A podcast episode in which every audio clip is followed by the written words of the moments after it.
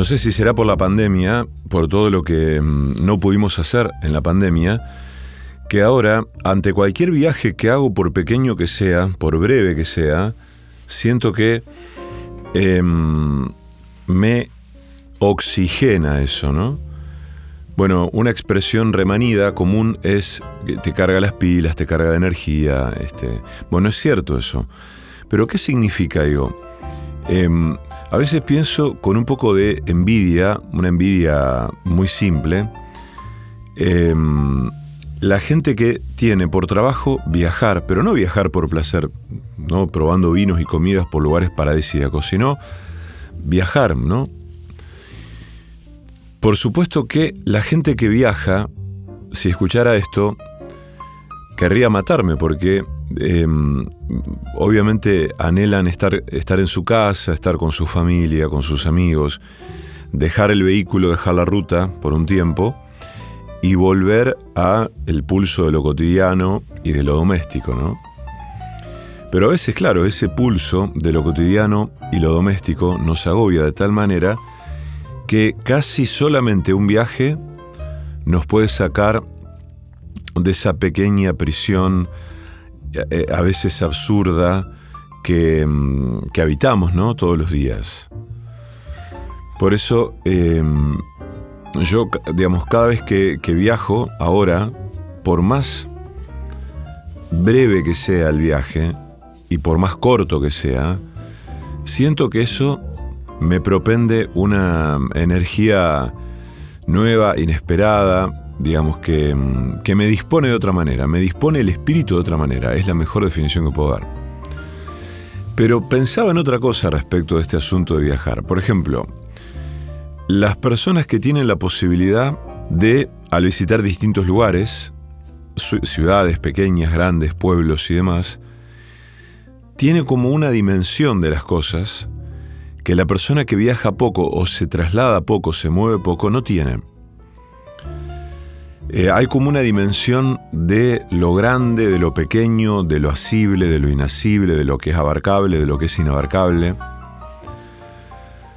Em, pensaba en eso, por eso en un ratito les voy a leer un poema que habla un poco de esto de Horacio Fibelkorn.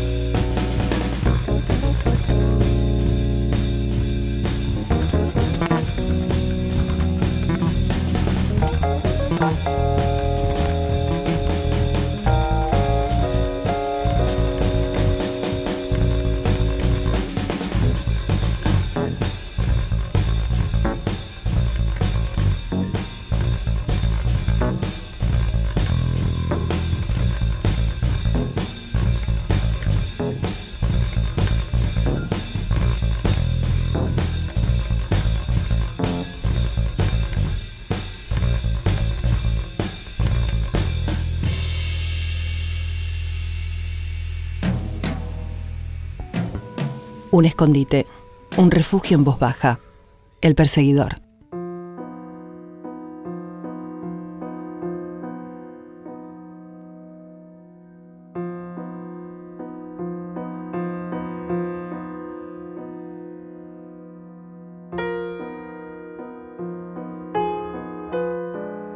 Infiero que toda la gente que escucha este, este programa Em, también devenido en podcast, lo escucha de noche, fantaseo con que em, están viajando de noche, ¿no? Por ejemplo, yo tengo un amigo que, Adrián, que eh, viaja frecuentemente desde Villa Cañas a Buenos Aires, desde Buenos Aires hasta Villa Cañas, y en su auto lo que hace es conectar el Bluetooth del, del celular y poner este programa en emisiones viejas. Entonces siempre bromeamos porque él me dice que lo está escuchando con delay al programa, que lo escucha, mm, lo escucha tarde. siempre me cuenta que buena la, la charla que, tuviste con fulano, fulano, y yo tengo que hacer un esfuerzo para, mm, para recordar, pero lo cierto es que fácilmente me sitúo en, em, en la ruta de noche con las pocas luces que aparecen, Em, porque no sé por qué, seguramente por, mi, por los resabios de la infancia, ¿no? Cuando yo pienso en viajar de noche, pienso en viajar en un viaje por una ruta, no por una autopista. Cuando yo era chico no había tantas autopistas, la verdad. Y yo tampoco frecuentaba tantas autopistas. Recién, digamos, eh, de más grande conocí las bondades y la comodidad de una autopista, ¿no? Entonces, em, por autopista, un viaje se hace más rápido, más seguro y más calmo. Pero por ruta tiene probablemente el encanto de las cosas que aparecen de manera inesperada en la ruta, ¿no? No digamos un auto que viene de frente a 130 kilómetros por hora, pero sí Em, una tapera, una casa, una estación de servicio, alguna estación de servicio semi abandonada, de esas que funcionan, en las que uno puede bajarse eh, e ir a un baño eh, que apesta, comprar algo para comer y no mucho más.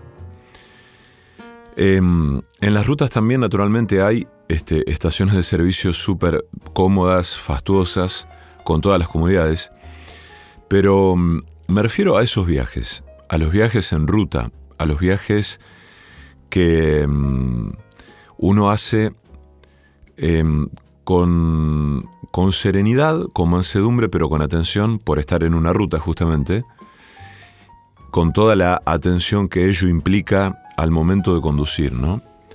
Pero pienso en la cantidad de gente que viaja de noche em, y pienso que la gente que viaja de noche viaja o por fuerza mayor, por fuerza mayor no me, no me estoy refiriendo solamente a una dimensión de la urgencia, sino porque terminó alguna reunión en algún lugar y tiene que emprender el regreso de noche, o porque está trabajando, entonces tiene que moverse de noche como el caso de los camioneros, ¿no?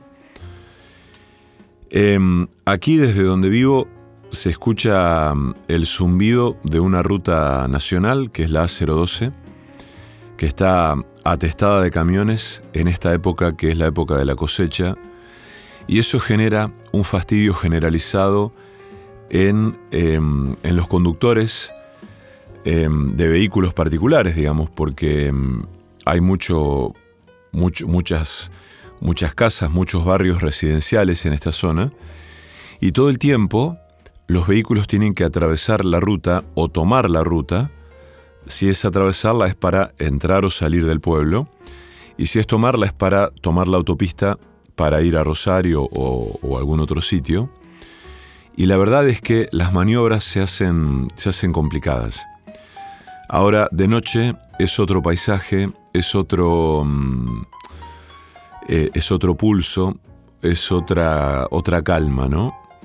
Em, de eso mm, quizás se trate un clima, una atmósfera en la que me gusta pensar para generar calma y que siempre asocio a algún tipo de música.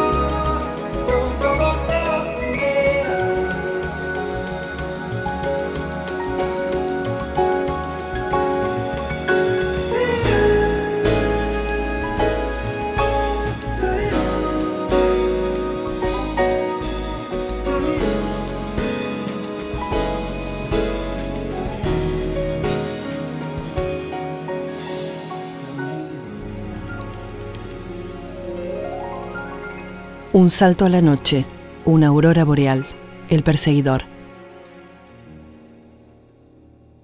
Hemos hablado mucho de las ciudades a través de Ítalo Calvino, a través de Álvaro Lavarrer, en su libro Las ciudades invivibles, que es hermoso, donde él ficciona em, ciudades, ¿no? Nombres de ciudades con eh, seres particulares que este, habitan esas ciudades y mm, bueno, les atribuye una conducta, un modo, un espíritu y es verdaderamente fascinante ese libro.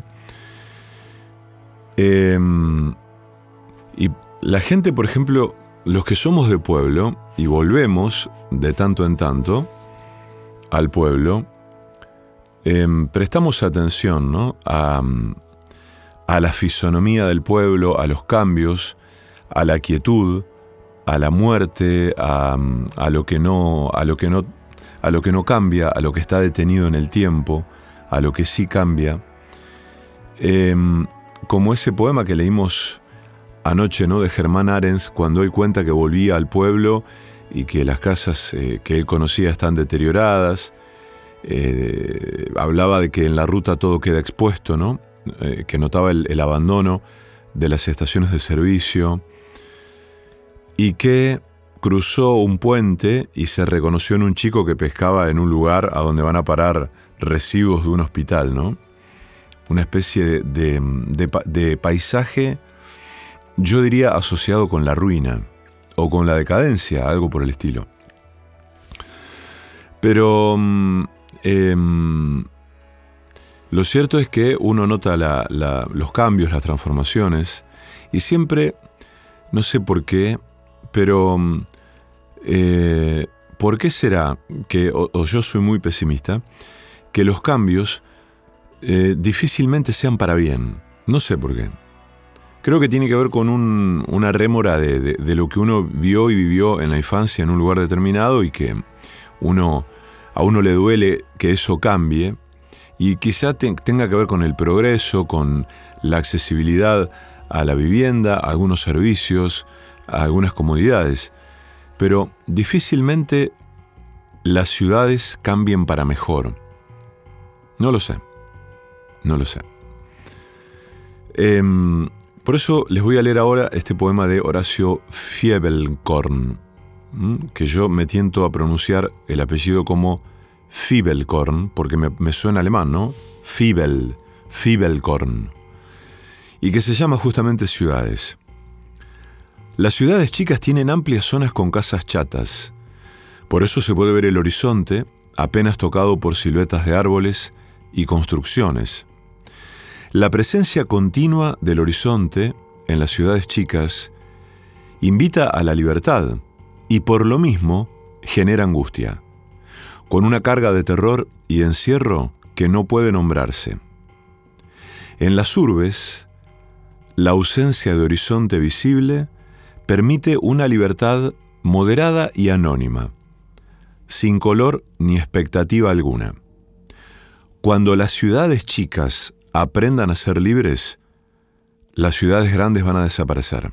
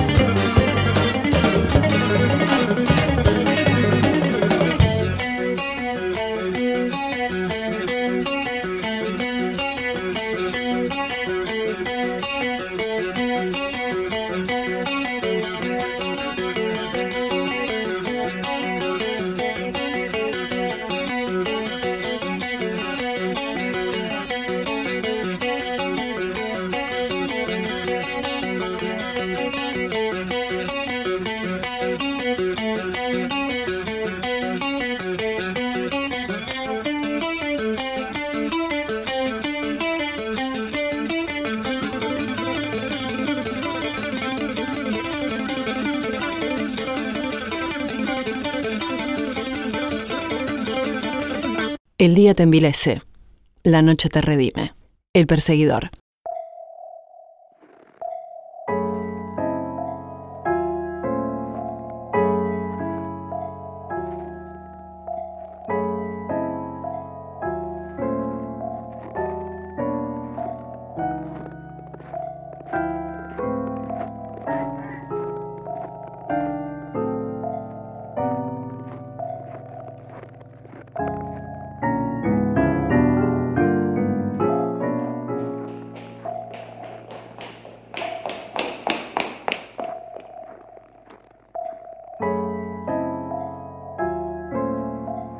Gustaría conversar con Horacio Fibelkorn, filosofar un poco? Porque él, además de este bello poema que ha escrito, nos regala una especie de hipótesis, ¿no? Un ensayo. Él dice que la presencia continua del horizonte en las ciudades chicas invita a la libertad y por lo mismo genera angustia, pero en cambio, en las urbes, la ausencia del horizonte permite una libertad moderada y anónima. Y que, termina diciendo, cuando las ciudades chicas aprendan a ser libres, las ciudades grandes van a desaparecer. Qué, maravilla ¿no? de, conjetura. Porque uno piensa, por ejemplo, en que en las ciudades chicas, em, justamente él usa una palabra respecto de la libertad.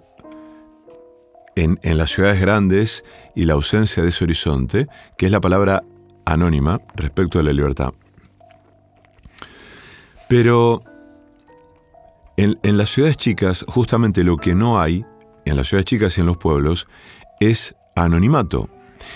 Y la gente que elige vivir en una ciudad o se va a vivir a una ciudad, en parte busca eso o cuando lo encuentra no lo quiere soltar más. Porque la verdad es que cuando mm, uno vive en una ciudad chica, siempre, siempre hay un, em, un ronroneo de voces, de chismes, de gente que habla mal de otra gente, de gente que supone que hay otra gente que a uno lo piensa mal y por eso no le habla o no saluda, y se genera lo que en los pueblos se llama puterío, ¿no? Eso también es una especie de puterío. Digo, toda esa mm, cocina silenciosa y un poco maloliente de los prejuicios, de la apatía, cosa que no digo que en las ciudades grandes no suceda, pero es otra cosa, es diferente. Y en los pueblos ni hablar. En los pueblos prácticamente hay gente que vive de eso, que se alimenta de eso como si fuese una especie de materia natural que rige el espíritu de muchos pueblos, ¿no? Em, los infiernos de los pueblos.